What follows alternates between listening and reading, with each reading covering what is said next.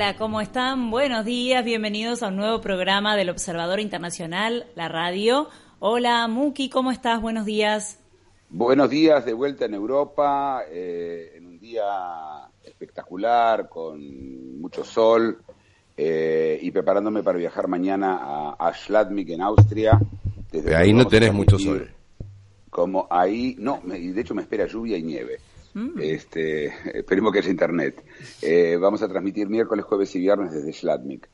Y tengo un anuncio importante para todos los oyentes. Eh, desde el viernes es nuestro último programa de esta, de esta temporada y nos vamos este, por un tiempo, también vamos a reorganizar eh, toda la, todas las transmisiones, etcétera. Vamos a seguir en Facebook y vamos a anunciar en Facebook cuando volvemos eh, todavía no tenemos fecha. Eh, cuando esto ocurra, eh, lo verán en el Facebook. Si ustedes quieren recibirlo por mail, mándenos por, mensaje de Facebook a, la dirección de mail o escríbanos a muki, m o o k i e arroba ooqa.com, uca.com. Repito, muki, m o o k i e arroba ukooqa.com. En ese mail eh, me van a que, nos escriban y nosotros vamos a tenerlos al tanto de cuándo vendrá, cuándo volveremos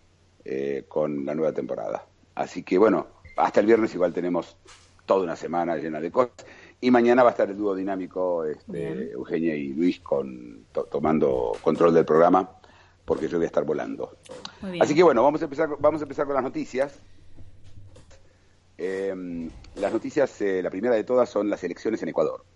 Eh, hace unas horas, tres horas, cuatro horas, anunciaron la autoridad electoral en Ecuador que, contado en los 26% de las mesas, había un, ya un resultado, digamos, que era contrario a lo que decían todas las encuestas de boca de urna, y ganó Lenín Moreno, el candidato oficialista.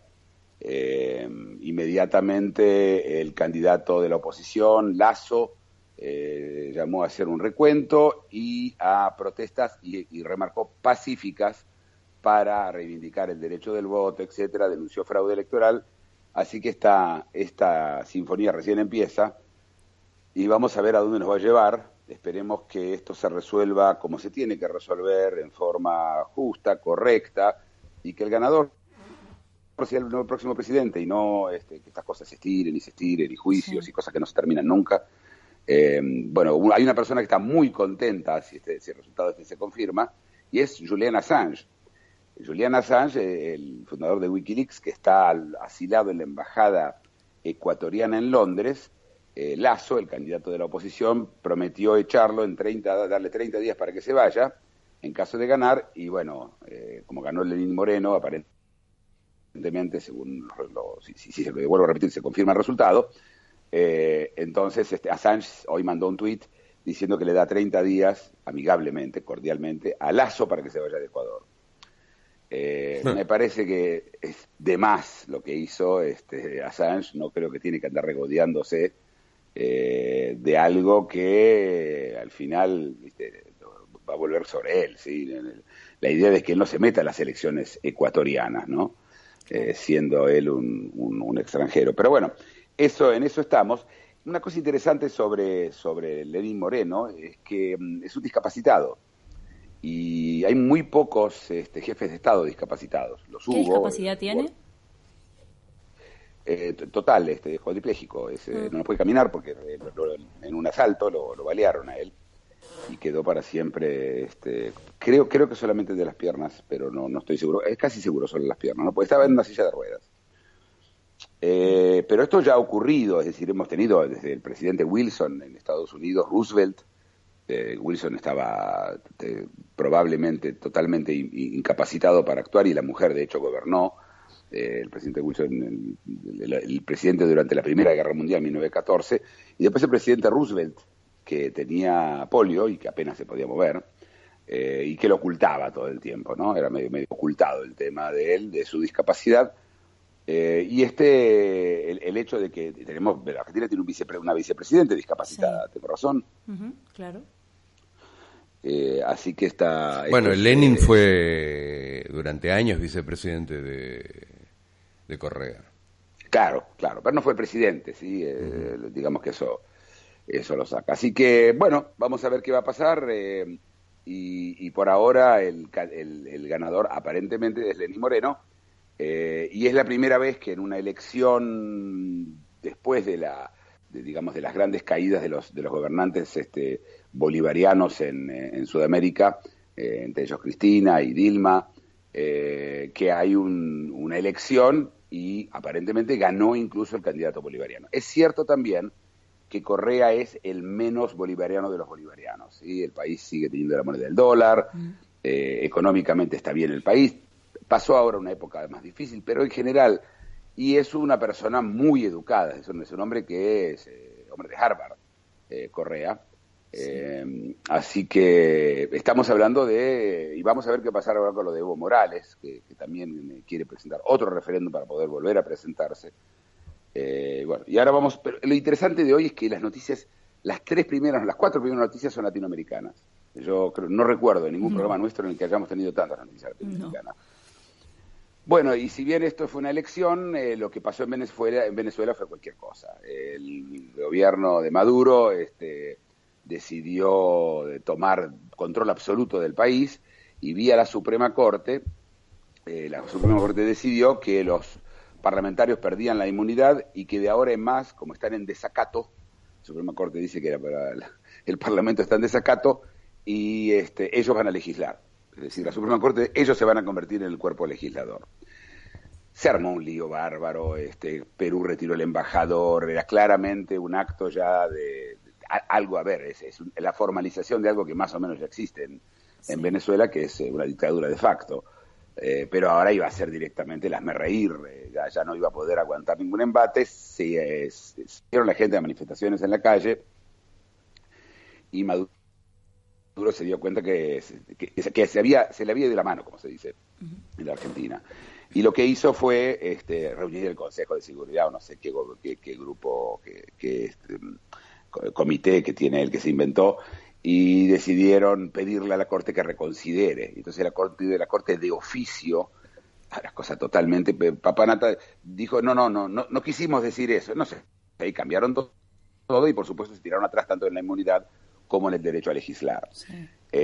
ahora la oposición en Venezuela, que tienen mayoría absoluta en el Parlamento, mayoría holgada de dos tercios de, la, de la Cámara, eh, el, Parlamento ahora exige que los jueces de la Corte Suprema dimitan, no creo que ocurra, eh, pero digamos que Maduro se encontró por primera vez con una pared. Y la pared, la verdad, lo, que al final yo creo que lo movió a él fue el fiscal general. La fiscal general de Venezuela, que es por supuesto chavista, eh, dijo que esto no era democrático, que esto no estaba bien y que ella no iba a participar de arrestar a los miembros del Parlamento, etcétera, eh, por orden de la Suprema Corte.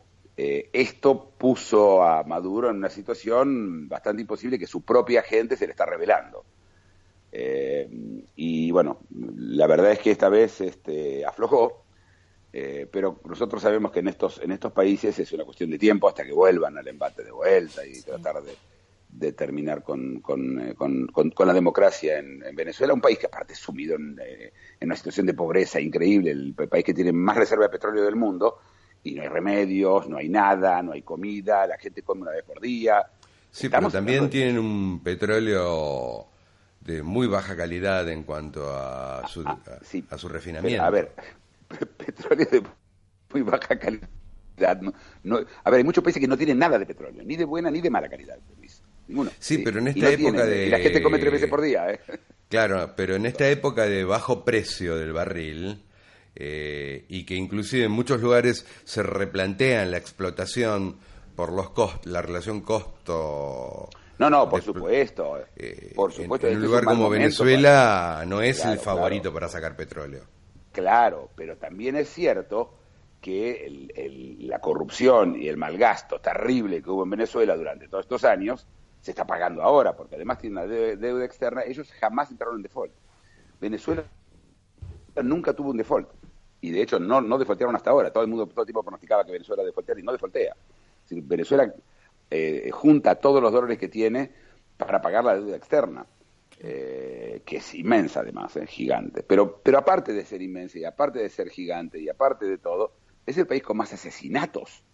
Estamos hablando de un país donde, la, donde salir a la calle es un peligro diario, de tipo Siria. 29.000 muertos el año pasado. 29.000 muertos por asesinatos. Así que no sé hacia dónde va Venezuela, pero no va bien. Venezuela no va bien. Eh, pero por lo menos este momento, a ver, quizás eh, va a haber, aprovechando este momento, se crea una mesa de diálogo de la cual cuántas veces habló Maduro y que al final no hay ningún diálogo de nada, de nadie. Y también la oposición están todos bastante podridos, es muy difícil hacer sentar a esta gente junta. Eh, lo trataron, lo trató Zapatero, el ex, el ex primer ministro de, España, lo trataron varios otros y no, no, no funciona. Eh, sigue teniendo presos políticos, este Leopoldo López sigue en la cárcel. Eh, es un país, eh, básicamente es una dictadura virtual en donde el Parlamento lo único que puede hacer es gritar, porque otra cosa no, y le querían sacar hasta el, el, derecho a grito. Bueno, vamos a un tercer país latinoamericano que, tiene, que fue noticia, y es Paraguay. primero, para explicar un poco sobre Paraguay, en Paraguay no existe la reelección, es decir, como en Chile, un presidente puede ser eh, no puede ser reelecto inmediatamente si si espera una una elección de por medio sí esto lo ha ocurrido con Bachelet sí Bachelet fue presidente después no pudo ser y después volvió a ser presidente en Chile.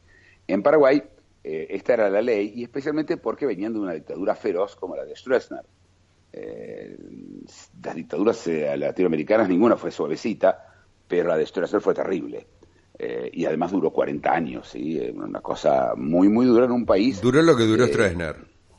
Duró lo que duró, así es, duró lo que duró Stroessner, muy, muy bien puesto, así. Eh, y ahora Cartés este, quiere ser reelecto, para lo cual tiene que reformar la Constitución.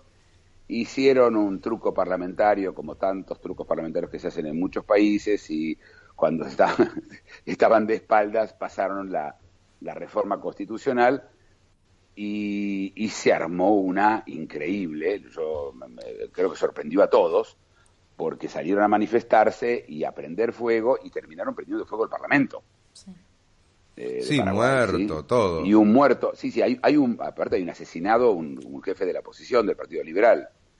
Eh, Cartés la verdad que reaccionó bastante bien, primero echó al, ministro de Interior y al jefe de la policía y después dijo que se va a investigar el asesinato hasta sus últimas consecuencias, sea quien sea que lo hizo, etcétera, etcétera, etcétera. Es decir, con mucha fuerza, con mucha contundencia, vamos a ver si esto, si esto se va a traducir en hechos, ¿no? Pero la, reacción fue una reacción de, las que no estábamos viendo últimamente de, mandatarios ante, ante, una situación de, viste, hacerse el idiota, decir que no ocurrió, que son fuerzas oscuras, viste, siempre lo que se dice cuando no te gusta algo. Y recordemos que quemaron el Parlamento. ¿eh? Yo estaba sentado ayer conversando con alguien y cuando escuchó esto me dijo, uy, me, acuerdo, me hace acordar la Reichstag, cuando quemaron el Parlamento en, en, Alemania, en la Alemania nazi, que se usó eso como motivo para convertirlo en una dictadura Alemania. Eh, nada que ver. el Parlamento de Paraguay no es el Reichstag. No, no, no, claramente. y, lo que lo quemaron, estaban ahí, sí, se veían que quién les prendió fuego, sí, no es que estaban escondidos. ¿sí? Este, así que, eh, ¿qué va a pasar en Paraguay? Veremos. Eh, vamos a ver si esa ley al final se homologa o no. Y él puede presentarse a reelección. Que yo no sé, el tema de, de las reelecciones, yo no soy, nunca estoy en contra de reelecciones. Yo creo que es un error limitar los términos de una persona a presentarse a reelección, porque la gente vuelve a votar cada cuatro años. Y puede votar a favor o en contra. Yo no sé por qué tenemos que eliminar a alguien. No, ese no, ese ya estuvo mucho. ¿Qué, es? ¿Es por turnos? si alguien es bueno, si alguien es eficiente, mira, en, los, en las eh, democracias parlamentarias, no como en la Argentina, que es una democracia republicana, en las parlamentarias como Inglaterra, por ejemplo, Israel, India, un primer ministro puede ser primer ministro 15 veces. Sí, bueno. Porque se elige al Parlamento y el Parlamento después elige al primer ministro. Claro. Eh, eso de la reelección es viejo, es antiguo, es de la época todavía de, estábamos hablando de épocas muy oscuras, de América Latina, no que ahora son tan claritas, pero por lo menos... se supone que el sentido de la democracia es poder elegir. Si te quitan un candidato... Absolutamente. Cuando fue el tema de Cristina en su momento, yo estaba a favor de que se pueda presentar a las elecciones. Yo creo que toda persona que, Es más, es importante que una persona que se presenta a reelección, si la gente no quiere, lo vota en contra y se terminó. Claro. ¿Entendés? Pero si no queda, ah, si me hubiera presentado yo, yo ganaba. el fantasma. Es lo que dijo Obama Sí. Eh, pasa con Obama, pasó, claro, empieza, eh, dejas un fantasma innecesario. Y si la gente quiere votar, que lo vote, ¿cuál es el problema? No entendí.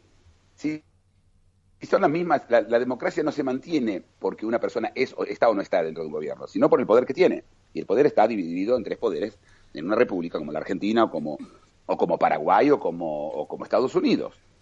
Eh, me parece una me parece una estupidez. A ver, eh, los países hacen lo que quieren, hacen bastante estupideces. La constitución está llena de, Tenemos un viernes completo de eso.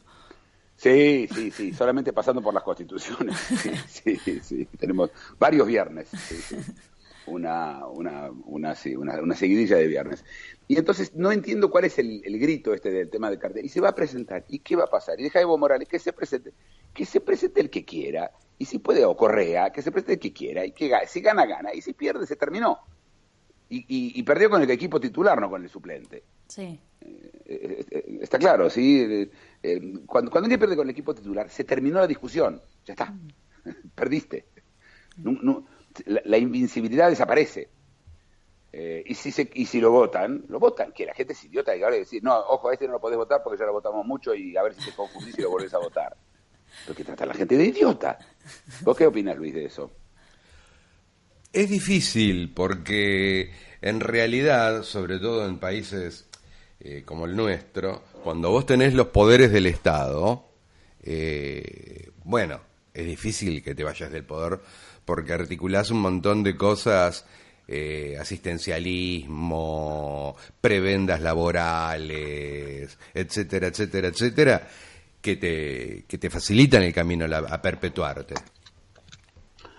Sí, es cierto, pero también, eh, pero, entonces, pero la solución, entonces, primero que el problema son las prebendas laborales y todo eso, no, no lo, no lo otro, sí, es decir, no la persona. Lo que, lo que nosotros tenemos que, no, pero asegurar. La otra, digamos, para países como el nuestro, es una solución inmediata, más simple, ¿no? Pero ¿no te parece mejor eh, reforzar las instituciones? Claro. Eh, bueno, hay que reforzar las instituciones al mismo tiempo que, mientras tanto, necesitas, digamos, vos tenés que curar la enfermedad, pero no por eso vas a evitar la aspirina. Pero ¿hace cuánto que estamos con esa historia? A ver, Argentina puede hacer... En Chile está funcionando la aspirina, ¿eh? Eh, Chile, eh, sí está funcionando, por supuesto, no, no, no, no, desfunciona un país porque alguien no se puede presentar a, elecciones. ¿eh? Eh, no, no, no, no, así desfunciona. A ver, después de la, de, la Revolución Libertadora, hubo, hubo oportunidad para hacer una gran reforma en la Argentina en todo eso. Y después de la y después y después de que cayó el, el régimen de, de Videla, el régimen militar, eh, Alfonsín, eh, yo me acuerdo en su momento cuando él llegó al gobierno, podía hacer que la gente, todo el mundo se ponga, haga la vertical todos al mismo tiempo, porque hacían cualquier cosa por Alfonsín. Y en vez de quedarse a discutir y hablar que puede, que un presidente quedó, que, ¿por qué no te sentás con la gente y, y, se, ve cómo se refuerzan las instituciones para que nadie pueda andar regalando plata del Estado para que lo voten. Obvio. España estuvo un año sin presidente. Y, acotar mucho los, poderes del presidente, acotarlos. Eso es lo que el presidente puede hacer eh, los DNU, los, de, ¿no? los, eh, los decretos de eh, necesidad de urgencia. Eso no debería existir no debería existir presidente, no debe de poder ser DNU. Y cuando tiene un problema, tiene que llamar al Parlamento, que en vez de los vagos, esos señores de vacaciones por tres meses, que estén, se los llama por teléfono, se toman un avión, no están lejos todos, y hay aviones que vuelan, se vienen al Parlamento y votan. ¿Qué DNU? Esto, esto no es democrático, es decir, el problema pasa por ahí. Ni Macri, ni, ni, ni no sé, ni, ni la, Teresa de Calcuta, nadie tiene derecho a ser DNUs. Para eso está, para eso está el Parlamento. Y la Suprema Corte tiene que tener independencia y, los jueces tienen que tener independencia y no pueden llevarle 300 millones de años a hacer un juicio. No, recién decía, España estuvo un año sin, sin presidente. Un año sin presidente estuvo, así es. ¿Y qué pasó? Nada, estuvo mejor que nunca. Y, Bélgica tuvo el mejor PIB de su historia en los dos años que no, que no, había, que no había gobierno, que estaba tratando de formar un gobierno. Pero eso no tiene nada que ver. Lo que, lo que estamos diciendo es cuando las cosas sí funcionan, el, la reelección es nada, es un poquito. Lo importante no es eso, lo importante son las instituciones, son que los gobernadores respondan a sus, a sus este, eh, distintos eh, eh, cámaras de, diputados o, senadores, dependiendo la provincia en Argentina o en Brasil, o es decir, lo que hay que hacer es reforzar la democracia y, darle más, eh, em, tenerlos más cortitos a todos. En Israel existe un personaje, digamos, el controlador del Estado, que es un tipo inmensamente poderoso, inmensamente poderoso. Él, él lleva la las cuentas del Estado y las publica todos los años y le tienen terror los, todos los departamentos del gobierno, etcétera, porque cuando él saca un, eh, dictamen, se terminó. Ese, ese, departamento que se gastó más plata de la que tenía, eh, o ese que, eh, departamento que tomó más gente de la que tenía que tomar, aparecen y por supuesto están escrachados, escrachados públicamente, y entonces esa gente no puede seguir trabajando. es muy simple, necesitas más, más controles, que, que haya más control, que las cosas se pueden hacer mejor y, no y no simplemente prohibirle a un tipo presentarse. Yo creo que, es, realmente es una aspirina para el cáncer. Así.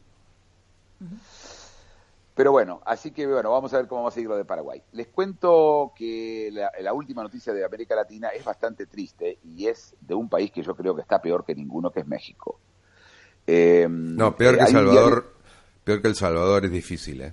Tenés razón, tenés razón. Eh, eh, me corrijo, de los países grandes latinoamericanos es el peor, ¿ok? Sí, y mira, y mira que tiene competencia, ¿eh? claro, casi todos.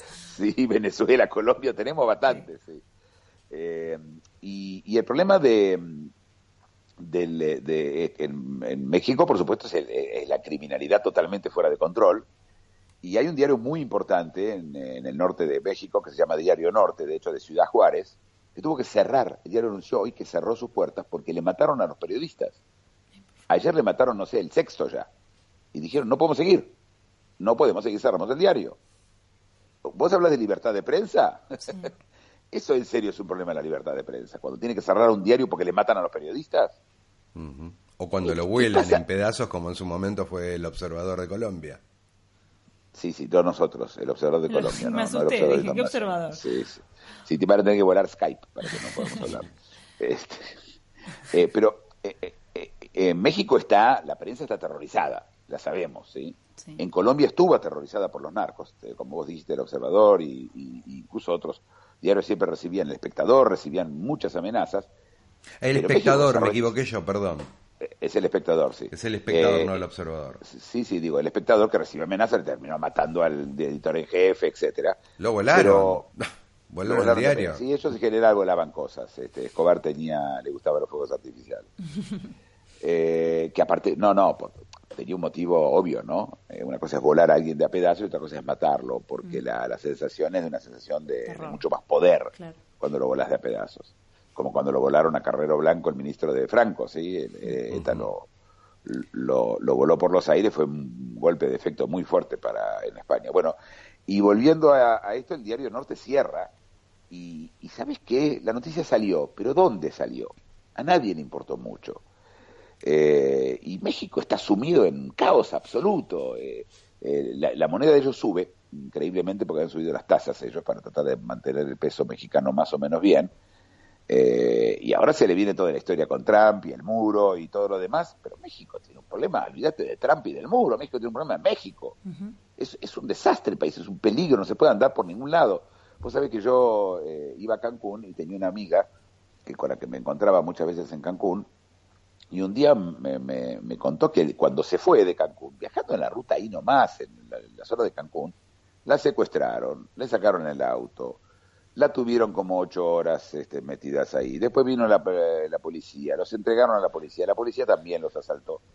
Es un desastre el lugar. Salí de las cuatro cuadras del círculo de los All Inclusive y no, no puedes caminar no podés caminar. No, así es, de los all inclusive. Así, no podés caminar.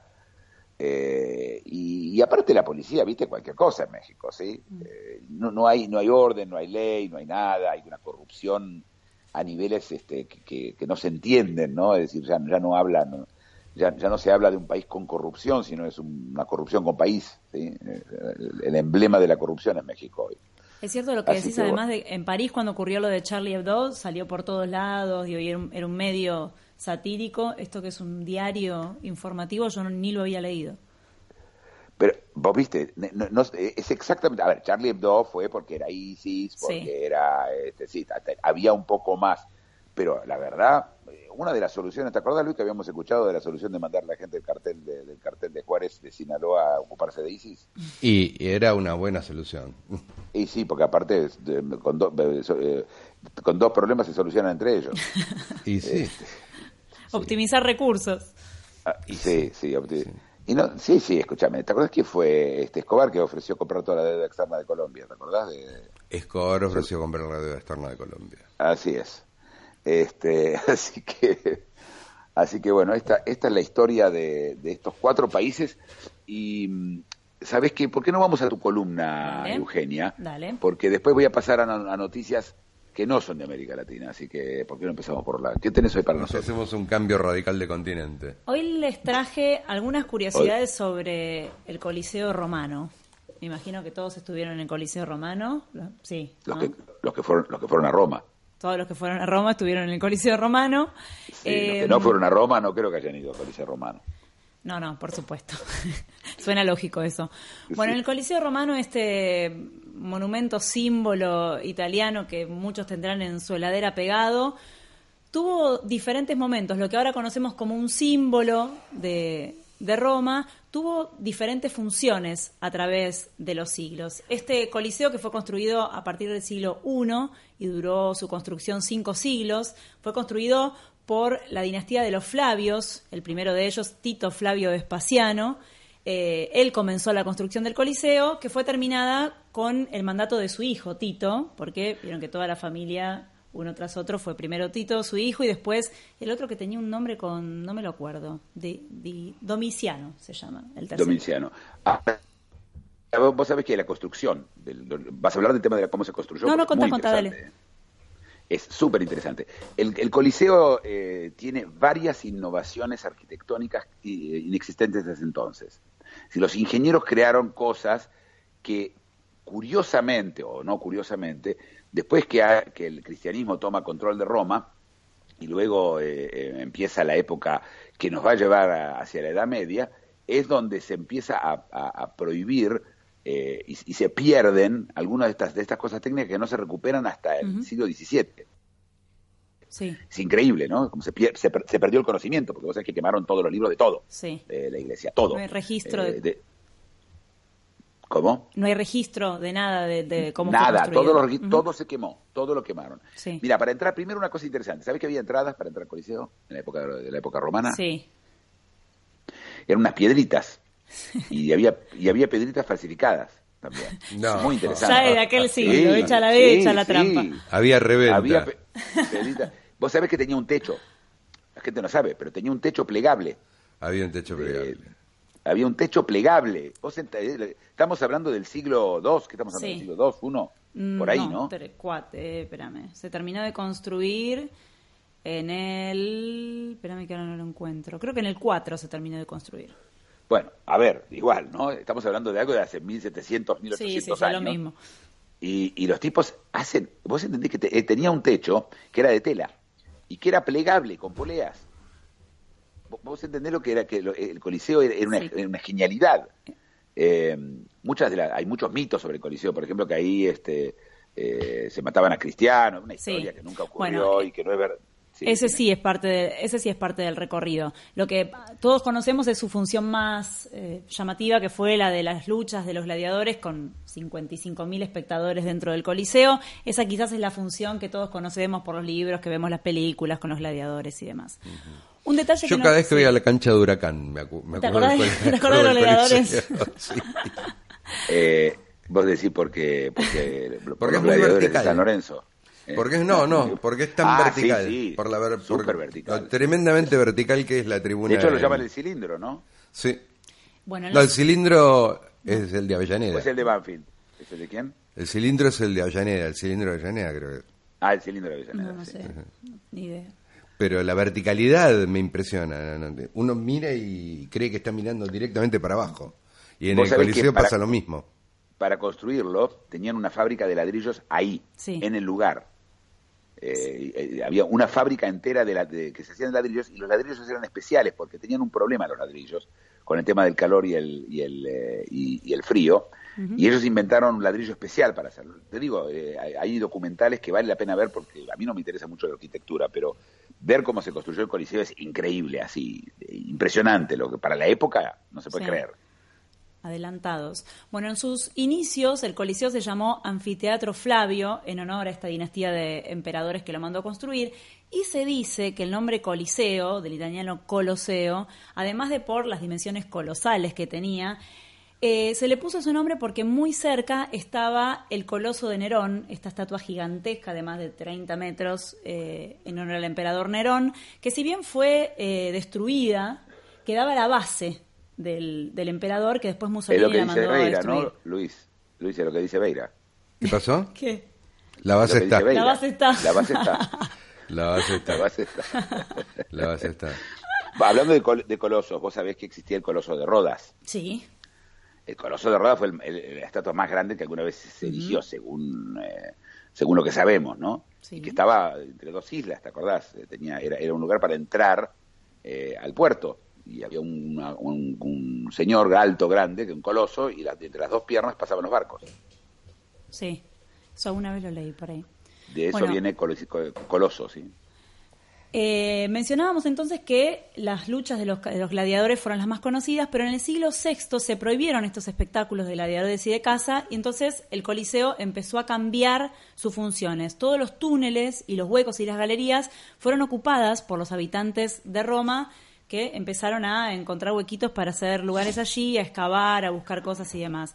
Pero lo curioso es que el lugar se convirtió en un, en un basural según lo que cuentan aquí, tuvo funciones de basurero y también para excavar, esto que decías vos, Muki, también se excavaban piedras para la construcción, pero eh, ambas funciones tenía. No me imaginé jamás que el Coliseo fue basurero, como un seance el, muro de los lamentos también fue un basural. Ah, mira. Cuando Israel lo libera en 1967, era un basural, era un lugar donde se tiraba la basura. Sí. Los jordanos tiraban la basura ahí, sí y no era una casualidad en el caso del muro de lamentos, sí. pero, era, pero sí era un basural. Es, es común eso, ¿eh? la idea de, tapar eh, algún tipo de, mm, a ver, de muestra de, racionalismo y, dejarlo. Eh, lo hizo en Veroya, en Albania, él convirtió a todas las mezquitas en discotecas cuando lo asumió el comunista. Él, él en Beroya fue el único, fue el, dictador comunista de Albania, y donde la religión estaba expresamente prohibida. Es decir, en la constitución estaba prohibido tener religión. No, era solamente un estado ateo como los comunistas en general tenían, sino que era ateísmo militante, ¿sí? Cualquiera que hacía de la religión afuera. Eh, y, bueno, y, convirtió a las mezquitas todas en, discotecas cuando él, cuando él asumió control en el 45. Eh, que luego se, se recuperaron muy poquitas de ellas, porque además el pueblo eh, albanés no era muy religioso como musulmán, eh, siempre tuvo un islam muy, muy, muy moderado, lo sigue teniendo hasta el día de hoy, muchos casamientos mixtos ahí entre musulmanes y cristianos en Albania. Pero volviendo a esto del uso de, de, a, propósito, ¿sí? de dejar eh, lugares así, la idea estuvo siempre, ¿sí? denigrar el lugar. Otro, otro ejemplo fue también, tiene que ver con la ciudad vieja de Jerusalén, según la tradición judía, el Mesías, eh, cuando vendría, vendría montado sobre un burro blanco y entraría eh, en una de las puertas que se llama, la, justamente se llama la puerta de la basura, porque ahí afuera de la ciudad vieja donde se tiraba la basura, y él entraba por ahí.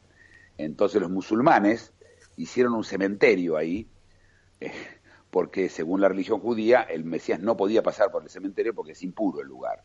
Entonces los musulmanes hackeaban la religión judía de la cual ellos no creían, que pues, según ellos no viene el Mesías. Entonces, para poner, es decir, ponían muertos para algo que, ellos no creían. Y esto es muy común, ¿sí? esto, esto lo hemos visto muchas veces, eh, este, religiones metiéndose una con la otra, eh, eh, enojándose una religión con la otra, está el caso de los mormones, con los judíos también, cuando los mormones decidieron de que van a eh, eh, convertir al, al, mormonismo a todos los 6 millones de judíos asesinados en el holocausto. Y la comunidad judía se volvió loca y salió en contra, y yo decía, ¿de qué están hablando? Una de dos, o los mormones tienen razón, y la religión tiene que ser mormona y no tiene que enojarte, o los mormones dicen cualquier cosa, y a vos qué te importa lo que hacen. bueno, este tipo de discusiones ilógicas, que por supuesto, meter la religión con la lógica tenemos un problema siempre. No, se le puede, imposible introducir lógica. Bueno, continuamos. Eh, entonces, además de haber sido barrio, como bueno, decir, el Bronx, el coliseo, el coliseo, donde había la gente cocinaba, había construido sus casas, después basural, con el Renacimiento, el 480 y el 580, en este momento el Coliseo es como redescubierto, más como patrimonio antiguo, ya con una funcionalidad no tan de, vida cotidiana, sino como un monumento. Y también empieza como el camino hacia esto que vos mencionabas, eh, Muki, que es también el culto religioso, con la llegada de la contrarreforma eh, los estados pontificios empieza como a reivindicar el valor del Coliseo, que en sus primeros años, según ellos, había sido escenario de tortura de los primeros cristianos. De martirio. Sí, de martirio. Así es, a ellos les encanta. Les encanta, el martirio les encanta. Les encanta, les fascina, les fascina. Por mi culpa, por mi culpa. Descripto, viste, con detalles. Sí, Lo quemaron, le pusieron le pusieron este plomo plomo derretido en el recto, ¿viste, que cuentan? Sí, no, no me este, cuente, no me cuente. bueno, con esta cristianización también se llegan a construir capillas y se hacen via crucis en el Coliseo que, bueno, consagran como este culto a los pobres mártires que habían sido este, maltratados en el Coliseo. Y el Papa creo que de hecho sigue haciendo, ¿no? Un via crucis por el, por el Coliseo los Viernes Santos, yo estoy equivocada. ¿Sabes que no, sé? Me suena que la Yo te puedo contar que en la, ciudad, en la ciudad de Jerusalén, en la ciudad vieja, se sigue haciendo el Via Crucis todos los años, sobre donde era la Vía Crucis. Vos sabés la historia de la Vía Crucis, ya que estamos hablando de historia un poco, eh, algo muy interesante que la gente no sabe. Eh, según el relato católico, el relato cristiano, eh, Jesús lo hacen cargar la cruz por un camino muy largo, que es la Vía Crucis, que es el camino más largo para llegar a donde tenía que llegar la Gólgota, y lo hacen porque lo quieren torturar. Y están equivocados. Eh, primero que él fue enjuiciado eh, por, el, por el Sanedrín, por, por, el, sistema judicial de ese momento de Judía, de judíos. Y según la religión judía, para evitar ejecutar un inocente, se lo hace caminar, pero no con una cruz, porque la, cruz era un, sistema de, ejecución eh, romano. Ah, en, la judía de esa época, primero que casi no había ejecuciones, una, uno de vez cada 70 años se consideraba cualquier juzgado que daba una orden de ejecución una vez cada 70 años, se lo consideraba un juzgado asesino, para que te una idea, era muy poco común. Pero cuando lo hacían, lo hacían caminar por ese camino anunciando el crimen de la persona. ¿Por qué? Por si alguno dice, pero no, no, él estaba conmigo. Por si alguno le da una, le da eh, una coartada. ¿Entienden o no? Sí, sí. El tipo camina, ¿sí? Anuncia en el coso y de repente alguien dice, che, che, no, usted decís que este tipo mató al otro eh, a las 3 de la... estaba conmigo. Igual, Muki, las, ocho primeras estaciones del, del Vía Crucis son 150 metros. Ya sé, pero esto porque O sea, pero uno llega... Más largo. Creo que las ocho primeras estaciones o las nueve primeras estaciones Recién, recién de la novena o la octava en adelante eh, van hasta el Monte de los Olivos, que tampoco es demasiado, pero las primeras ocho es un 150 con toda la furia. Es, el camino más largo y las estaciones es donde se para a decir. Este hombre fue acusado de tal crimen, que lo hizo? ¿Entendés? Sí, sí. Y entonces hay público. Y el público no viene porque le gusta ver ejecuciones. El público viene para ver si, si, si le puede dar una cuerda, si hay alguien que sabe algo. Esto no es, eh, esto no se inventó para Jesús, ¿sí? Esto viene haciéndose mil años antes ya. Eh, y no solo en Jerusalén, en todos lados, siempre el camino más largo. Eh, y como no, la cruz es un método de ejecución romano, no es judío. otra cosa que, por ejemplo, de las famosas acusaciones de que los judíos mataron a Jesús, tienen un problema muy grave porque Jesús fue crucificado un viernes, viernes a la tarde, viernes a la noche. Y es Shabbat. Los judíos jamás, pueden ejecutar el sábado. Está prohibido. No, no, no, no habría un judío que lo haga. De hecho, es pena de muerte violar el Shabbat en esa época. ¿sí? Eh, bueno, así que seguí. Te voy interrumpiendo con la vía crucis. Última etapa. Bueno, entonces hay un quiebre en el que el Coliseo deja de ser un espacio comercial o de vivienda o incluso para el culto cristiano y que comienza a transformarse simplemente en lo que es ahora, que es un monumento y un lugar para mirar, para recorrer, para conocer, pero sin ningún tipo de función específica. Eh, el redescubrimiento arqueológico del Coliseo comienza eh, con la ocupación napoleónica y continúa después a lo largo del siglo XIX.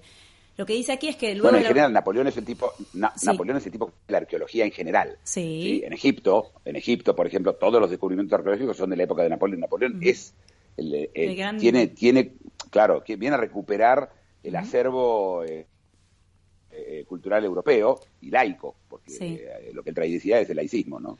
Y en Italia, cuando en 1870 se instaura el Reino de Italia y se termina con este dominio de los papas sobre Roma, bueno, empieza a fortalecer la idea de eh, la romanidad, ¿no? Crear monumentos o símbolos que fortalezcan la idea de romanidad. Entonces el Coliseo se convierte en este ícono de la ciudad italiana que también se refuerza en el siglo XX cuando el Coliseo empieza a entrar dentro de la cultura popular por, por supuesto a través del cine, que fue uno de los grandes, una de las grandes herramientas para construir cultura popular, como por ejemplo la película La Grande Belleza, eh, eh, y la otra que es muy conocida, que se llama Vacaciones en Roma. Vi un pedacito de esa, ¿vos la viste, Luis? No, ninguna de las dos. ¿Vos, Muki? Yo, quiero contar una, cosa, no, no la vi, ah. pero quiero decir que es que la romanidad, esa, la que vos decís, la que se, a descubrir la romanidad, de esto se aprovechó Mussolini. Claro y Mussolini trata de volver a Roma, los italianos tienen que ver con Roma como yo tengo que ver con Uganda, ¿sí? Este, por favor. Pero lo hizo bien, se los hizo creer. Se las hizo creer un tiempito, hasta que empezaron a, caer soldados, esas cosas que no les gustaban a ellos, y este, sí, sí, que van a Etiopía y tienen que pedir ayuda porque se los comen los etíopes. Es cierto que se fortaleció esa idea a través de los... Bueno, pero a través del mundo con todos los monumentos y todos los símbolos ¿no? Se construye como esta idea de nación.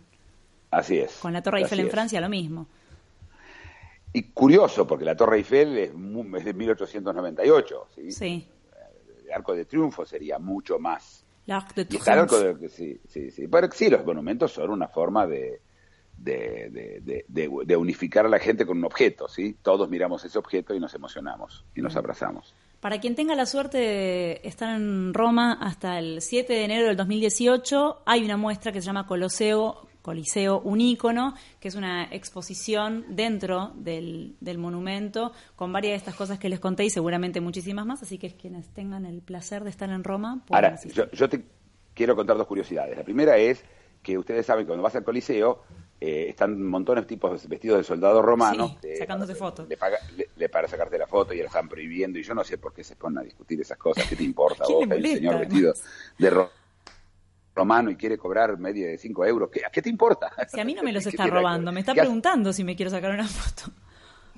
Sí, en general muy, muy agradable la gente. No sé si te pasó a vos. Yo cuando fui a Roma los tipos se acercaban y si no, todo bien, no, no hay problema. No es, eh, no es, no es eh, Marruecos que te siguen eh, los chicos pidiendo. Y en Berlín hay, están los que están disfrazados de soldados de la, de la, del este. Sí. Ah, es verdad, sí, vi la foto. sí, sí. Y una cosa más, este eh, sobre Coliseo. Y es algo que ocurrió hace muchos años, 30 años ya. Que, ah, no, no, era, esto ocurrió hace 20 años. Un empresario taiwanés le ofreció una suma así obscena al gobierno italiano para poder construir un shopping center en el, sí.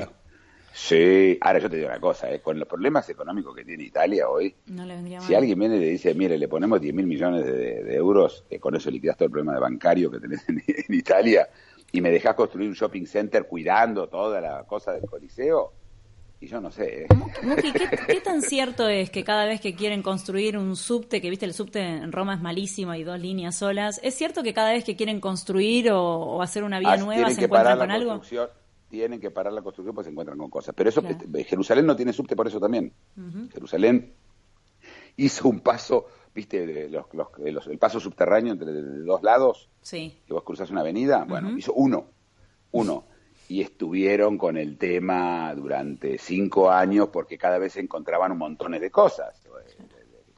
Son capas y capas y capas de invasores que dejaron sus, sus huellas, ¿sí? Sus, eh, eh, utensilios, eh, monedas, etcétera. Un lío bárbaro eso. Así que Jerusalén ya abandonaron la idea esa. y hicieron un tranvía directamente porque se dieron cuenta que no iba a poder hacer nunca. y está pasando ahora con el, están haciendo el metro en, Tel Aviv, que tampoco no que era un lugar con mucha gente ni nada, también ahí están encontrando cosas. Y les pasó lo mismo en Jaffa, en, Yafo, en la, en la ciudad vieja. Así que estos países como Italia, Grecia o, o, Israel tiene que... Bicicleta, hay que bicicleta. ¿Qué va a hacer? Bien. Sí, hay que usar la bicicleta. Terminamos. Buenísimo. Bueno, y vamos a pasar a hablar de, increíblemente, de las Malvinas. Pero lo que vamos a contar de las Malvinas no es lo que ustedes esperan, que hay un tipo que se que, que saben que Eduardo Elstein, de argentino, el, eh, dueño de IRSA, ¿no? Y del grupo Dolphin en la Argentina, eh, ofreció comprar todas las acciones de la compañía que maneja básicamente todas las Malvinas. Porque en Malvinas hay una compañía una sociedad anónima eh, que, que, maneja toda la, toda la isla. Están muy bien manejadas, eh, económicamente le va muy bien, tomando en cuenta que están en el fin del mundo y, están y, no están en contacto con el país más cercano, que sería Argentina. Eh, así que no, no voy a contar sobre eso, que trató y que no, no se lo van a vender igual, pero sí voy a contar lo que está pasando con España, Inglaterra y cómo llegaron las Malvinas a esta historia. el Brexit se ejecutó tal como, tal como lo venían anunciando, para la, para la, sorpresa de nadie, y automáticamente apareció la Unión Europea con una lista de cosas para negociar, eh, y en la cual se excluía específicamente eh, con Inglaterra, no se va a negociar Gibraltar. Es decir, no ningún acuerdo que se aplique al Reino Unido se va a aplicar a Gibraltar, a menos que España lo apruebe. Le dieron derecho a veto. Esto es algo inaudito, es decir, es algo que yo nunca escuché. Es decir, eh, ese pedazo de ustedes no lo vamos a reconocer y no le vamos a... No, pará. Eh, se acaba de ir el Reino Unido y vos querés negociar de buena fe, no sé, se sentarán, hablarán, discutirán, incluso Gibraltar. No. Y se armó la de... Una, en Inglaterra tiene muchísimo apoyo Gibraltar. Eh, les recuerdo a todos de que Gibraltar fue cedida por un acuerdo por España a Inglaterra para siempre. No es que se la robaron, no es que la tomaron, no es que fue conquistada, para nada. 1706 se firma el acuerdo de Utrecht y en el acuerdo de Utrecht, eh, como perdió Inglaterra la guerra, entrega Gibraltar por, a perpetuidad, para siempre. No como Hong Kong, que le habían alquilado por 99 años. ¿sí? Esto es para siempre. Y desde entonces, eh, eh, Gibraltar es parte del Reino Unido. Pero además, en ese mismo tratado de Utrecht, para que tengamos una idea, porque los españoles dicen, no, nos obligaron a firmar y, en esa época no, no eh, tuvimos que rendirnos incondicionalmente y se llevaron Gibraltar. No es verdad, porque quien lee el tratado de Utrecht, en el artículo 6 del tratado, y yo me tomé el tiempo de, leerlo, dice que, España, que en el acuerdo que Inglaterra, que si bien ellos reciben Gibraltar, tienen prohibido la, entrada de judíos a Gibraltar. Está escrito. Ahora, si vos no tenés ningún poder, y es incondicional, no pones condiciones. Y esa condición está, estaba ahí, porque estaba, por supuesto estaba la Inquisición todavía en España, ¿sí? Entonces, directamente no querían que entren a la, península ibérica que haya judíos. Esto duró unos 20 años y después los judíos sí vinieron y por supuesto España podría este, exigirle a Inglaterra que le devuelva el peñón de Gibraltar porque violó el acuerdo y dejó entrar a judíos, me parece que va a tener un problema con eso, de hacerlo públicamente. Es la única forma. Es un acuerdo y lo firmaron y yo no sé de qué me están hablando a diferencia de Malvinas, que fue tomada por los ingleses, que fue capturada por los ingleses y fue conquistada por los ingleses, Gibraltar no. Gibraltar la entregaron. Es como decir, bueno, que empiecen a pedir, eh, como dijimos el otro día, ¿se acuerdan? Yo me reía, a los mexicanos que exigen Texas, ¿sí? Y ya empezamos todo, porque España puede pedir la Florida y las Filipinas y vamos todo para atrás. Alemania puede, puede, puede exigir este, volver a recibir Polonia. Es decir, esto no se termina nunca. es más, nosotros podemos exigir ser colonia española. Eh, también, también. Créeme que no vale la pena. Pero, este, y ahora, toda esta historia empieza ahora entonces de que Gibraltar, el, ex ministro de, Relaciones Exteriores y presidente del Partido Laborista, Howard, Michael Howard, dijo, así como Thatcher estuvo dispuesta a mandar tropas al otro lado del mundo para, para defender a nuestros ciudadanos, estoy seguro que Teresa May va a hacer lo mismo con Gibraltar. Básicamente diciendo, si hay que llegar a la guerra, llegaremos a la guerra, pero no entregamos a Gibraltar. ¡Uh! ¡Qué tono, ¿no? Eh, y después salió eh, Michael Titbit, otro ex ministro de Relaciones Exteriores en inglés, eh, diciendo de que si, si y siguen hinchando con Gibraltar, Inglaterra debería reconocer a Cataluña como país independiente. Así que la cosa empezó a calentarse mucho. Hoy el ministro de Relaciones Exteriores español, que fue el que consiguió ese veto de, España contra Inglaterra, pues hay mucha bronca contra Inglaterra, es decir, la gente aceptó esto del lado de España, que me parece muy sorprendente, pero al final, al final, al final, la historia real es esta. Si se va a llegar a un acuerdo, y por Gibraltar, porque España está en contra de que se, de que se le haga el acuerdo a Gibraltar también, no va a haber acuerdo, la Unión Europea no va a cometer suicidio para defender el derecho de España a recibir Gibraltar de vuelta. A todo eso, España es muy lindo, pero está exigiendo Gibraltar, pero tiene dos colonias en África, en, en Marruecos, Ceuta y Melilla. Dos ciudades españolas dentro de África. Y Marruecos la viene exigiendo hace un montón. Por supuesto nadie le da bola, ¿sí? porque, y Ceuta y Melilla sí fueron conquistadas. Marruecos, claro, sí, sí. Pero Ceuta y Melilla sí fueron conquistadas por España, ¿eh? no, no fue un... Eh, eh, en su momento incluso llegó a tener a Tánger y el, el, y el Sahara español, ¿no? que ya cada uno de ellos ya, fue por su camino. Pero esta historia, pero volver a traer la guerra de Malvinas, viste, eh, a, una discusión me parece también un poco... Eh, y además los españoles dicen, pero tenemos nosotros tenemos una armada mucho mejor, tenemos ahora el ejército mucho mejor del que teníamos. Yo les recuerdo a los españoles que cuando perdieron Gibraltar tenían la, mejor marina del mundo, la Armada Invencible. Y, perdieron. Así que yo no creo que en una guerra de España con pero aparte la guerra de España con Inglaterra, realmente, ya estamos hablando tonterías. Así que bueno.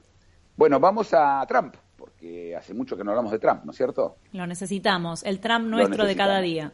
El Trump nuestro de cada día. Y Trump se acaba de mandar este, unos tweets ayer sobre Corea del Norte y vienen a colación de que el presidente de China viene a encontrarse a jugar al golf con, eh, con Trump el fin de semana que viene. Eh, y China no está haciendo nada para pararle la mano a Corea del Norte. ¿sí? Está bastante podrido los americanos, los chinos dicen que no pueden, que no quieren, no saben, no sé cuánto, y Trump dijo, es muy fácil la historia esta, así, así de fácil. Si, no, si, si China no, no coopera con nosotros, nosotros nos vamos a ocupar de Corea del Norte directamente nosotros, con básicamente una amenaza de eh, militar, ¿sí? contra Corea del Norte, está claro. Eh, y eh, además China la va a pasar mal porque Estados Unidos se va a poner muy dura en todos los temas de eh, comercio, de, comercio entre, los dos países y para China es un desastre. Así que viene China con una historia medio condicionada a esta, a esta, esta reunión. depende de los diarios que lea. Los diarios que son anti-Trump dicen que no, que China saca ventaja de esta situación y los diarios que son pro-Trump dicen que no, que Trump saca ventaja. Y yo no sé de qué están hablando, este, hasta que no se, encuentren estos dos señores a conversar, eh, no vamos a saber mucho. Y, como viene la mano con Trump, tampoco creo que vamos a ver después de conversar, ¿no? Eh, pero esta historia de Corea del Norte y Trump es embromada. Eh, y Trump sigue ahora, esta semana va a ser, seguro va a pasar la, la nominación de Gorush a la Suprema Corte, donde va a volver a haber cinco cinco, este, perdón, cuatro jueces de la Corte Suprema de derecha, cuatro de izquierda y uno de centro. decir, se va a restablecer el, el balance ese que, había hasta hace poco. Así que, bueno, los, eh, el, tema de... Digamos que Trump está, está bastante embarrado con muchas cosas eh, y, y, vamos, vamos a ver qué va a pasar. Flynn, les recordamos a todos, pidió inmunidad para declarar eh, Flynn, el ex, el ex jefe del, eh, asesor de seguridad de, Trump, que tuvo que dimitir a los pocos, a los pocos días por mentir, por mentir al vicepresidente, y, ahora pidió la inmunidad y no se la dan. Los líos de, los líos de Trump que los vamos a seguir eh, en los próximos días seguramente. Una noticia que salió muy escondida, muy, y que es bastante importante. El viernes, Wikileaks, ¿se acuerdan que sacado toda la historia de la CIA y los manuales de la CIA? ¿Se acuerdan? Sí. De cómo la CIA espía a todo el mundo, etcétera. Lo que hizo Wikileaks el viernes es bastante embromado. ¿eh? Sacó la, eh, todos los códigos que utiliza la CIA para infiltrarse en las computadoras de todos. Los códigos mismos. Hmm. Ahora son públicos. Eso quiere decir que todos los que eran, estaban hackeados en transcurso de una semana van a, estar, van a dejar de serlos. Y además, y esto puede ser más importante, eh, se van a, van a aprender de la CIA. La CIA era, tenía un sistema muy adelantado y muy sofisticado para poder hacerlo. Claro, cómo hacer cómo hackear. Cómo hackear. Y esto viene junto con que anteayer un grupo de hackers de Turquía, se saben que son de Turquía, eh, dijo de que el 7, el 7 de abril, que es el, es el viernes, ¿no? Sí. Eh, van a publicar, eh, van, van, a, van a hackear, van a hacer borrar todas las cuentas de iCloud de Apple, todas. Ellos tienen ya cómo hacerlo y que si hasta el viernes no le pagan 75 mil dólares, que me pareció muy cómico en la suma de dinero, porque el- la amenaza del, del daño es infinitamente más grande. Claro, la amenaza es mucho peor que 75 mil dólares. Sí, viste, parece. ¿Te acordás de la película esta? ¿cómo Se llamaba la del, la del cómico este americano, Myers. Mike En Myers. donde- Ah, Mike Myers. Mike Myers, la, la que hace de malos cuando hay Sí, malos y espías. ¿cómo se Austin llamaba? No Powers. me acuerdo. Austin Powers, y donde lo ves al malo, ¿sí? Diciendo, vamos a pedir a- por la que no destruir el mundo un millón de dólares. Bueno, algo así, 75 mil dólares, lo cual hace toda la amenaza como bastante cómica. Sí. Claro, Pero, ¿y si no es cómica? ¿Y si nos levantamos el sábado y todos los que tenemos Apple y todo lo que tenemos en iCloud está borrado? ¿Qué hacemos? y un problema. Así que los que tienen cosas en iCloud, yo les recomendaría que por unos días hagan un backup en un disco rígido o, eh, o de alguna otra forma o busquen otra nube que no sea iCloud. Y ¿Esas eran las backup. famosas nubes de Úbeda? nubes de Úbeda. Claro, ¿no te acordás? No. El senador No. Saadi, que cuando hablaba de las discusiones sobre Malvinas en el Senado decía, tenemos que discutir cosas concretas, no de las nubes de Úbeda. No, no. ¿Qué es Úbeda? ¿Qué, qué son las nubes de Úbeda? sé yo, pero me acordaba. Me acordé de Saadi. porque eh, eh, ah, Saadi, Saadi, porque Rodríguez Saadi. Leoni- Leónidas. Saadi. Sí, sí. No, Saadi, sí, sí, carniceros, escuchamos. Los Saadi. Este, qué gente. Este, sí. Y bueno, y, y la, la otra noticia que nos llega es de Ámsterdam eh, y de algo que, eh, otra vez, una noticia muy chiquita que salió eh, y que buscando encontré más cosas parecidas. Resulta que Am- Ámsterdam es una ciudad, como todas las ciudades, se están gentrificando, es decir, la gente más, más paqueta se queda y los, los que son más eh, menos, menos ricos se van yendo y los barrios cada vez se hacen más, este, como Top. diría yo, eh, ¿cómo? Top. top, snob, lo que quieras. ¿sí? Estos señores de un barrio de Ámsterdam, había una placa en la entrada del en el, en el pavimento, la- en la vereda, eh, en la entrada de, de uno de los edificios, recordando que de ese edificio se había sacado a un contador judío en el año 44 los nazis y lo ejecutaron, lo mandaron a Auschwitz. ¿Ok? Sí. Esa placa pidieron y lograron que la saquen, porque dice que todo el tiempo recuerda asesinatos y muertes y hace bajar el valor de las propiedades. No. Sí, sí, sí, sí, sí, en Ámsterdam, ¿eh? Van a sacar el museo de Ana Frank, por las dudas. A ver si alguien se Sí, deprime. sí, sí, por favor, llámenlo de otra forma, sí, sí. El museo de Anita. Este, eh, y especialmente si se va a gentrificar todo. No, pero el, el Museo de Ana Frank está en una zona de museos eh, Sí. de- de de- de Ámsterdam. Pero el, el tema es que yo empecé a mi- a mirar, y esto no es la primera vez que ocurre. Esto ocurrió ya en varias, en varias ocasiones, no solo en Holanda, ¿eh? ocurrió en Bélgica, ocurrió en Francia. Y, y, la- y silenciosamente las municipalidades, este, viste, que les importa, tienen un grupo de gente que de votantes de, de- muy, muy buena posición económica y, lo hacen. Ahora, yo, por supuesto, me parece un despropósito, lo que quieran, pero la verdad es que es un cartel. ¿Sí? Eh, a mí me importa mucho más la educación de la gente, que la gente sepa. Eso es lo que te iba a decir. no La responsabilidad es de, de la memoria, ¿es del cartel o de la gente? Por supuesto que de la gente. Primero, no hay responsabilidad de memoria. Es el de- la Digamos, memoria- pero en el, la- en la- el la caso de que quieras ser responsable de la memoria a algo o a alguien. Sí, no de la memoria, sino de re- sino de la, de la vigencia de esa memoria. Porque yo me acuerdo de muchas cosas, me acuerdo del bife que comí ayer, pero eso no tiene, eso, eh, esa memoria no tengo que tener responsabilidad.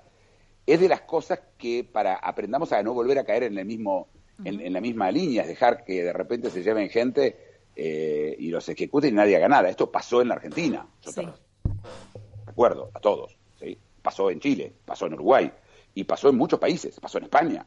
¿sí? Eh, y la gente se cayó, se cayó la boca y la gente se olvidó. Pero poner una plaquita, a ver, eh, el hecho que la hayan sacado la placa porque hace bajar el precio de, de- de la- de los departamentos es como, como argumento es, es difícil de, de sostener. Es difícil. Bueno, se nos terminó el programa, chicos. Se nos terminó el programa, nos- querido. Mañana, que mañana. Alone Again.